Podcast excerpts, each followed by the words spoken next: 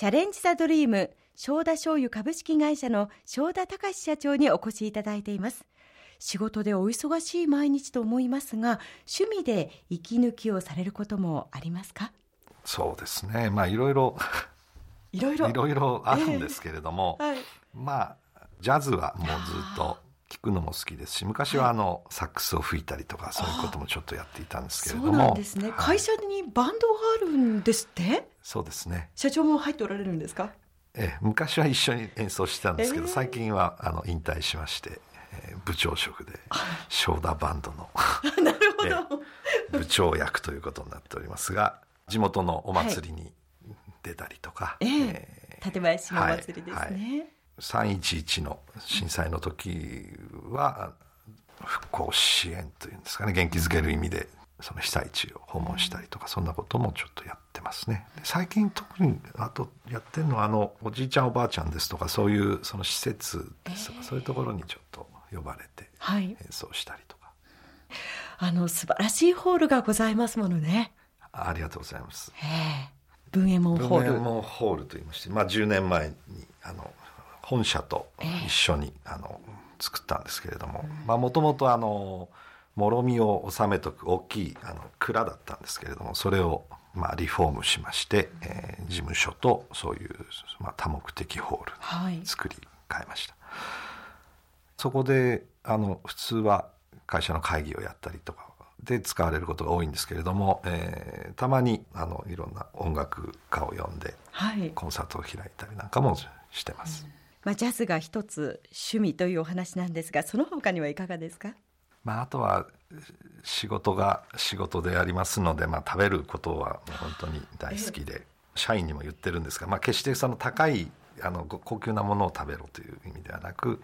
いろんなものを食べてですね食の喜びを感じてほしいということで、まあ、一食一食を大切にしろというふうに言ってますが、まあ、それは自分でも実践してまして、はい、えーまあ、自分で作ることももちろんありますし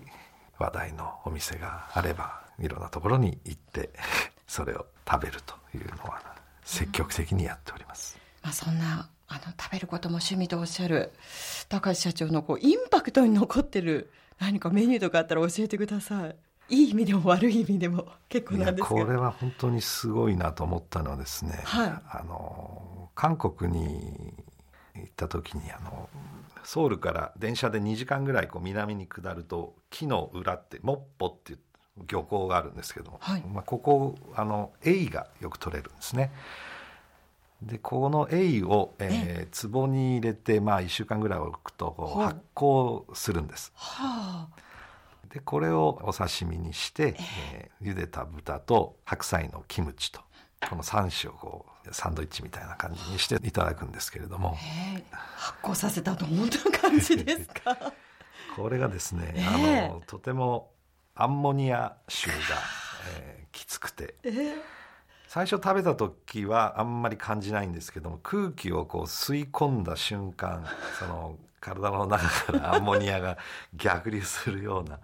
とてもあの凄まじいものなんですがあの食感は非常にいいんですね。ただこのなんか一度それはうっと思うんですけれども、はい、ちょっと癖になってきましてこれとその韓国のあのマッコリっていうどぶろくのようなこれと合わせるとですね非常にあの不思議な 世界観を持った食べ物だなと思っています。本オフェと言います。本オっていうのがエイっていうことなんですがフェが刺身っていうことなんですね。で本をフェっていう。韓国人でも嫌いな人が相当多いみたいですけれども。発酵食品に高橋社長はやっぱり興味がおありなんですか？そうですね。やっぱり発酵食品のその不思議発酵の不思議というのは、まあ、あの大学でもそういう勉強しておりましたんで、まあ、醸造のですね、はい、そうですね、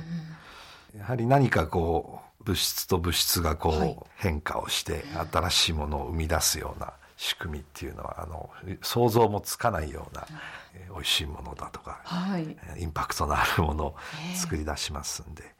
発酵食品っていうのは面白いなと思いますね。あの再び仕事の話に戻るんですけれども現在お醤油は消費量が減ってるそうですね。はいこれが、まあ、あの醤油業界の一番今頭の痛いところでありまして、まあ、約20年ぐらい前から、はい、あの毎年2%ずつぐらいその醤油の日本での生産量というのが減っております、えー、えー、昔は日本人1人年間10リッターぐらいおせんべいに塗られてるお醤油ですとか、はい、その加工されてるものを全部含めて年間10リッターぐらいお醤油をお使いいただいたんですが今は8リッターぐらいになりました。なんとかそのお醤油離れをですね、食い止めようということで、まあお醤油メーカーいろいろ今知恵を絞ってですね、うん、PR 活動をやっているんですけれども。その PR 活動の一環としてはどんなことをされているんですか？小学校に出前授業といいましてですねお醤油のその、まあ、作り方から、そのお醤油の香りの不思議さ出すとか、まあ、そういうことをあの授業の一環として醤油屋さんが先生になりましてですね出前授業というのをやっております。去年日本全国で400校近く。そんなにたくさんの学校に、はい、ほぼ毎日日本のどっかでそのあのその授業が行われているという感じになるんですけれども、うん、であの工場の人が行きますので作ってるメーカーの人間が先生になりますからやっぱりその作り手の顔が見えるというのも非常にいいんじゃないかなと思いますね。すねはい、その他工場見学などもされてるんですか、はい。はい、そうですね、まあ、これも同じようなことで、えー、よりまあその臨場感が増しますので、お醤油がこうできてるところとか、もろみがぐつぐつこう湧いてるとこですとか、えー、なんかそういう音と香りと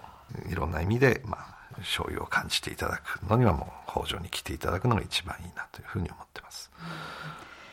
まあ、今、和食がユネスコの無形文化遺産に登録されまして、これはもしかすると醤油業界にとっても明るい話題なのではと思うんですけれども。そうですね。えー、まさに、あの、非常に明るい話題だと思います。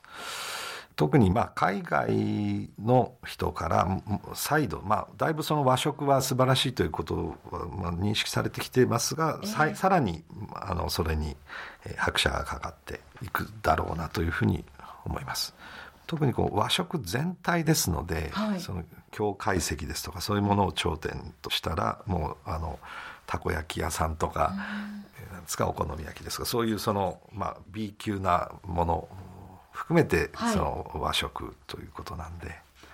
まあ、日本に観光に見える方なんかも増えるでしょうし、えまあ、そうなると、まあ、醤油の出番がいろいろ増えてくるのかなというふうにも思います。まあ、あと輸出も増えるかもしれません。はい、ただあのもうちょっとあの醤油業界として頑張んなくちゃいけないのは、やっぱりその国内の人が和食の素晴らしさを再認識するというのにはもうちょっとなんかやらないと、あのいけないんじゃないかなというふうに思っています。そういった中今後の正田醤油の方向性や目標について高橋社長はどのようにお考えですか、まあ、当社のモットーとしてはですね、まあ、美味しいが嬉しいというのをキャッチフレーズにしているんですけれども、やはり美味しいものを食べた時のその喜びですとか、まあ、そういうものって何者にも代え難いものがあるんじゃないかなと思います。ですからまあ美味しいものを皆様にご提供するという大前提を忘れることなくですね